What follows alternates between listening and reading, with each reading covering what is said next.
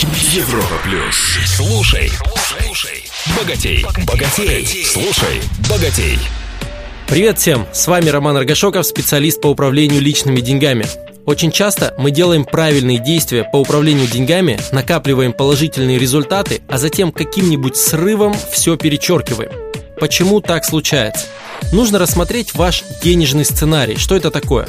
Подумайте, какой тип сюжета напоминает денежная сторона вашей жизни. Фильм ужасов, боевик, трагедия, драма или что-то более конструктивное. Нейтральный персонаж в разных сценариях выполняет разные роли.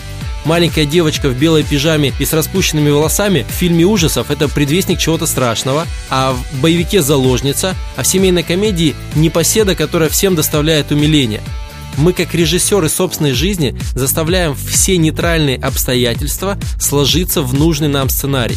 К примеру, в кризис падает стоимость активов. Кто-то продает и теряет на этом деньги, а кто-то покупает, зарабатывает как на распродаже. Увольнение для кого-то крах, а для кого-то повод найти более перспективное место работы – Помните анекдот про слепую девочку, которая была всем вечно недовольна? Когда перед ней поставили целый таз с ее любимыми пельменями, она вместо радости выдала что-то вроде «Ничего себе, сколько пельменей! Представляю, сколько вы себе, сволочи, навалили!» Мы изгоняем из своей жизни всех героев, которые не укладываются в наш сценарий. И так сливаем собственные результаты. Как его заменить?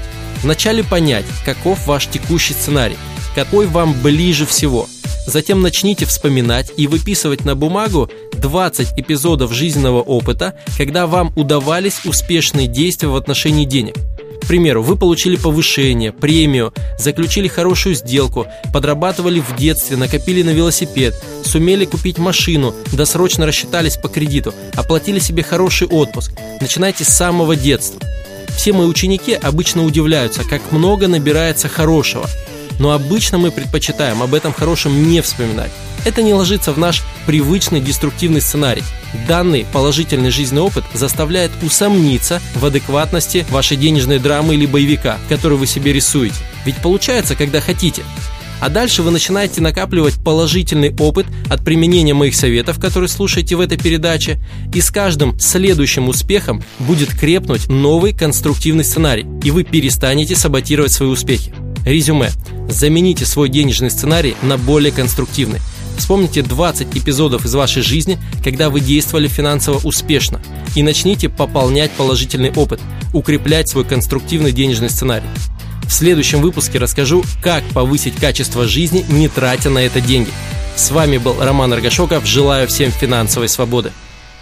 Слушай, слушай, богатей, богатей. На Европе плюс.